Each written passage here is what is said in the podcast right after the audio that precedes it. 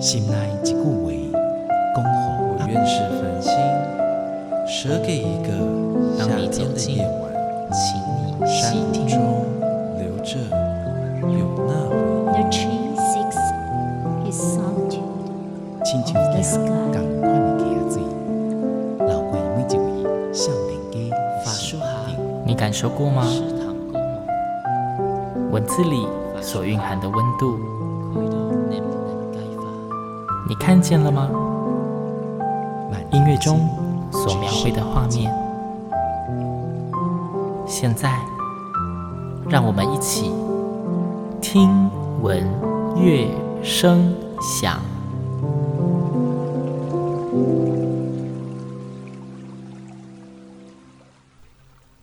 各位听众朋友们，大家好，欢迎收听今天的节目，我是主持人星洋。新娘每次都在节目里面会介绍非常多很棒的优质的译文展演给大家，那今天当然也不例外。今天新娘要介绍的这一出展演呢，它的演出地点会是在台北，那它的名称叫做《双城之声》。这到底是一个什么样的演出呢？今天新阳非常荣幸邀请到《双城之声》这场音乐会的指挥之一，哦，长时间在奥地利深造，我们旅澳的青年指挥鲍恒毅。恒毅你好，你好，那恒毅，我我觉得我们就很快的就切入正题，因为毕竟我们今天本来就是要来宣传这一场很特别的演出。你们的演出名称叫做《双城之声》。两座城堡吗？这个主题是怎么定的？它有什么意义？因为我近年待在奥地利维也纳的时间比较多，对，那翁建明老师他是带领许多的合唱团在台北有很深的耕耘，嗯，所以我们这次的合作，呃，因为我是客席，那特别回来台湾，我们就是想说两个城市从地理上的想象，然后音乐风格上的对比来做一个发想的对比。这一句话怎么解释？呃，音乐风格上的对比，因为我是一六年的时候出国，嗯，那出国之后在奥地利学习，就是对德奥音乐的接触的几率比较多，嗯，翁老师他常年带领就是青年合唱团的这个部分，就是有很多美洲的新创音乐，或者是说这些美洲的经典，他有他的涉略，所以我们就想说，那一个音乐会。我们这次就比较打破那种单一主题性的发想，就是想要给观众一个很均衡，但是又很多元的曲目分配。所以我们就想说，那我以欧陆的合唱经典，或者说一些比较偏古典的曲目为出发。那翁老师他搭配美洲的比较现代的合唱音乐。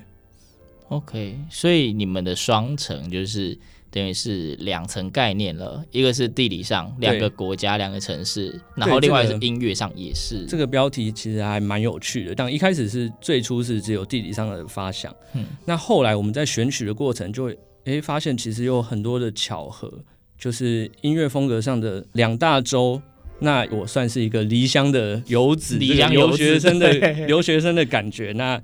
当然，就是常常也是有音乐会的机会可以回到台湾，那就是想要带给台湾的观众在维也纳看到的东西。当然，我们除了欧洲跟美洲的曲目之外，下半场很大的比重也会是台湾的作曲家，还有台湾当代的诗人。因为像我在带合唱团或者是音乐会的曲目设计，当然会希望让团员可以对传统的音乐或者是作曲手法啊、和声啊这些东西有认识之外，活在这个时代的当下，我觉得很重要的是可以让大家听到我们这个时代的作曲家，嗯，或者是这个时代的诗人，不管他的诗是最近写的还是以前整个呃不同时代下的产物，这个是我觉得音乐就是反映一个。不同时代的文化背景、文化背景，或者是一个艺术的管道，所以我会觉得当时的心境，或者是适合的曲目啊，然后我们这个年代所流行的文学、流行的音乐语汇需要被听到，所以就是算是一个机缘巧合，就把也同时就放在这场音乐会里面。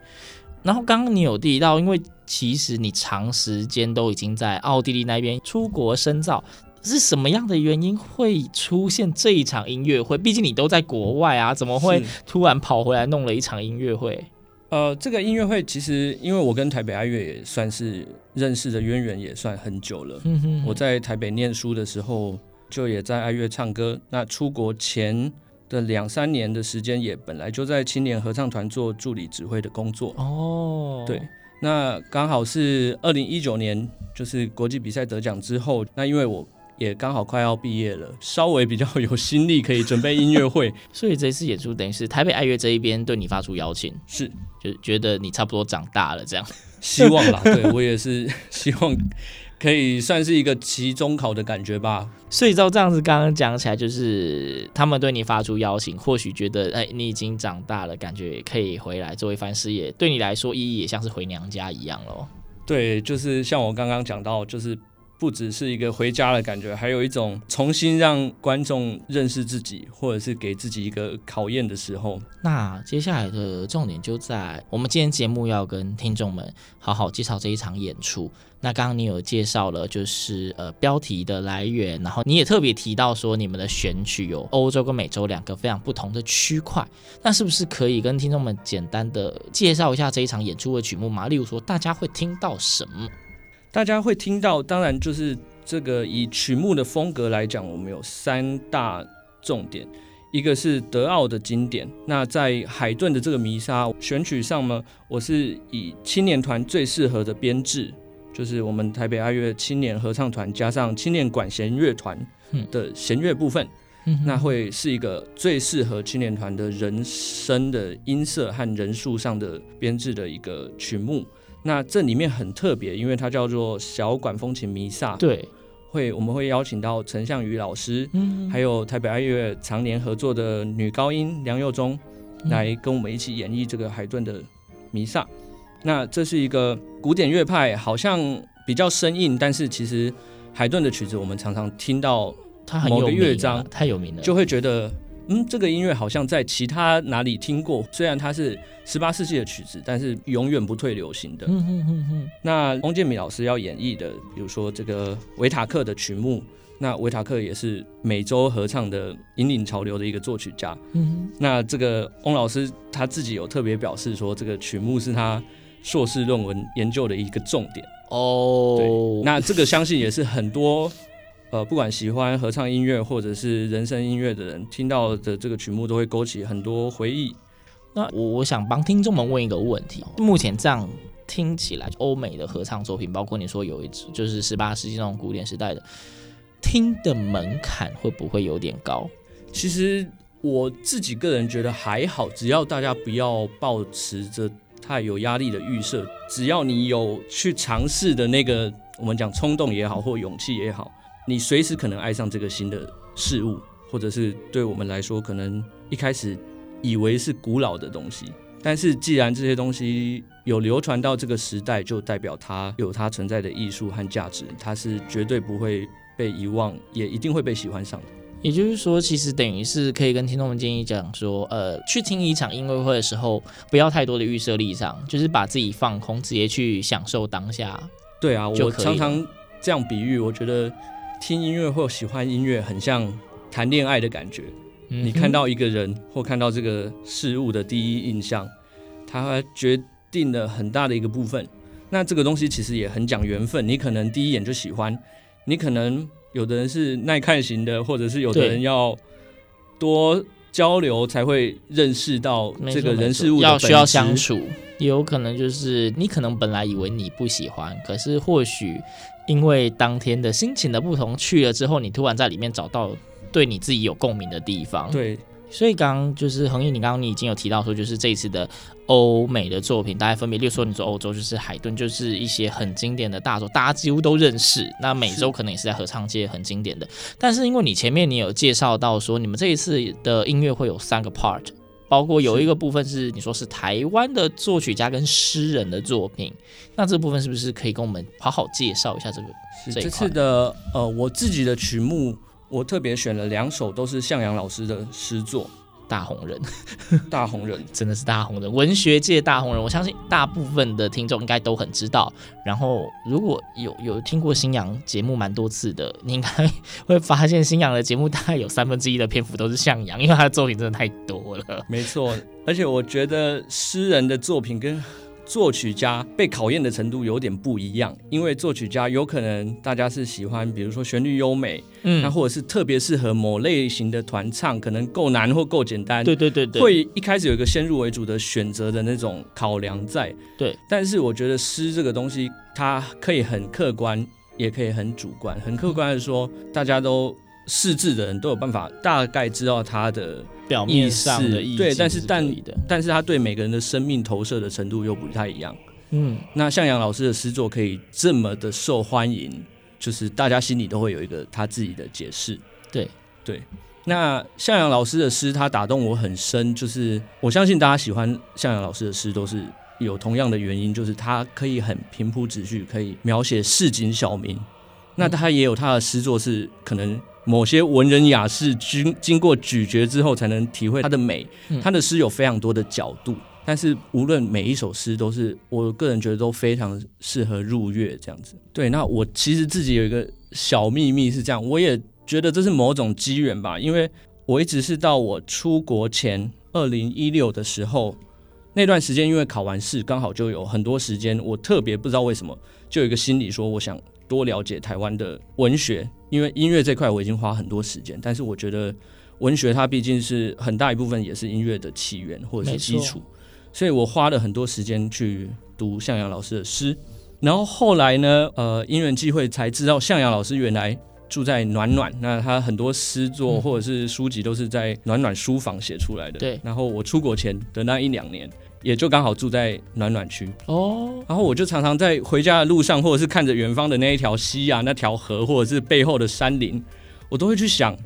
某天我睡不着，在想一些音乐的事情的时候，是不是这种状况下，向阳老师也写出了他的这些诗，或者是什么自己一些可能自以为很浪漫的想象，然后就不知道可能有这个感情的投射，然后因为就是文字上本来一开始就也特别打动我，所以我就很专注的去。读了很多向阳老师的东西，那可不可以先透露一下是哪一首诗会出现在这次音乐会？哦，这次我们的音乐会，我选择的是《告别》这一首诗作。这一首诗作，我印象中是不是有点新？是蛮新，其实非常新。向阳老师透露，他是在二零二零年的十二月写的。对，那向阳老师也自己也提到说，这是他第一次在他的诗发表之后的半年内就有人把它谱曲。那其实这一切都是巧合，因为我并没有想要去做第一个，或者是说特别挑他的新诗旧诗。虽然我对向阳老师的诗作有一定的了解，但是我没有把每一个诗的创作时间记起来。我就是某天在网络上因缘际会看到这个诗，我就特别有感觉，我觉得非常适合这个年代。当然，向阳老师写的东西本来就是反映这个年代，或者是比如说疫情啊，一些二零二零年所发生的事情。但我看到这个诗的时候，我其实不知道它的时间点，我只觉得。很适合，然后其实也是有点算是我直接私心的指定黄俊达老师特别要写这首诗。那我们那个时候也是呃很有默契，就觉得这个诗非常适合。黄俊达老师好像也是算近代合唱这边曲蛮受欢迎的作曲家，是，所以这一次就是一个呃一直很红的。诗人加上一个近代蛮红的作曲家，两个联手出击。没错，这是呃黄俊达老师跟向阳老师的诗跟乐的第一次合作。第一次合作，对，那我也非常荣幸，也抱很大的希望去看到这个第一次合作可以获得成功。我看到俊达老师写出来的曲谱的时候，就是超过我的期待，因为超过期待。我在跟俊达老师聊这个呃委托创作的时候，其实时间上并不是非常的充裕。但我也知道俊达老师是常常像向阳老师写的，就是在困美期的暗暝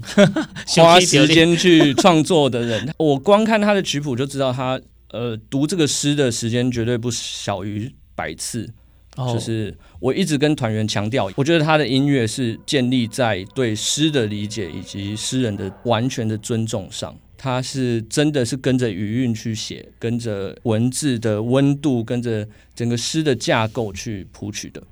这样一讲完，突然觉得这一首 这一首曲子一定会很厉害。对，这不是因为我跟俊达老师认识比较久，或者是我特别喜欢向阳老师，我就是觉得这个合作会是很不错的，会是一个亮点，这一场音乐会的一个亮点。希望是我会努力让它成为亮点 啊。对，因为这是全球首演，对，这个是世界首演，宇宙首演，对，宇宙。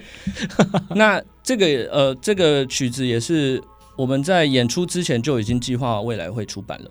哦，会出版是不是？是。那我所以无论演出的结果怎么样，它未来都会在台湾的合唱历史上留下它的位置。今天我们要介绍的这一场双城之声的音乐会呢，指挥之一的包恒毅老师到节目中跟我们很详细的介绍，包括音乐会主题的由来，以及这一场音乐会你们会听见什么，或者是说大家可以听见什么，甚至也介绍有一个全宇宙首演的。告别，这是台湾的作曲家、台湾的诗人的作品，他们的第一次合作，然后由青年指挥家包宏毅亲自指挥，可以应该是蛮值得大家期待的。但是有一个很重要的问题，我们刚刚一直没有讲。呃，我们的双城之声音乐会在五月十一号礼拜二的晚上，国家音乐厅是在音乐厅，是不是演奏厅？不是，是大的那一个，不要跑错，是大的那个位置。比较多的那个需要大家的出席，想听的人去哪里买票？呃，想听可以请洽台北爱乐或者是两厅院的售票网。OK，如果这一场五月十一号星期二晚上七点半，七点半在国家音乐厅最大的那一厅，国家音乐厅双城之声音乐会由。旅奥青年指挥包恒毅以及台湾已经相当有指挥经验的翁建民老师两个人联手出击，带给你欧美双城的音乐，有两个居住不同城市的人带给你双城不同的音乐，当然还有台湾自己作曲家跟诗人的音乐作品的宇宙首演，那大家。千万不要错过这么精彩的演出，这机会真的非常难得。如果听完今天的介绍，你觉得好奇，或是你已经确定你就是想要去听它了，怎么买票呢？你可以直接联系台北爱乐，或者是请上最新的 open ticks 两厅院艺文生活网站去购票。五月十一号星期二晚上，就期待在国家音乐厅与各位相会。今天的节目等一下还没结束，因为既然都来介绍节目了，当然要先让听众们有一点福利，就是你至少要可以听得到音乐会里面会出现什么音乐嘛。那包老师今天是不是可以看分享其中一首好了？可以分享一首歌曲，让我们的听众朋友们先偷听一下。好，今天我想要介绍给大家一首德国的合唱经典，是布拉姆斯所创作的《哦，这美好的夜晚》。Oh, schöne Nacht。好，因为我念不出来，所以等一下就是我会请包老师再念一次。今天节目的最后，就让听众们大饱耳福，我们抢先听到双城之声音乐会里面将会出现的曲目，它叫做布拉姆斯的《美好的夜晚》。Oh, schöne Nacht。今天非常感谢包红毅指挥到节目中跟我们分享这个这么精彩的演出。这期节目就到这边，各位听众，我们下次空中再会，拜拜，拜拜。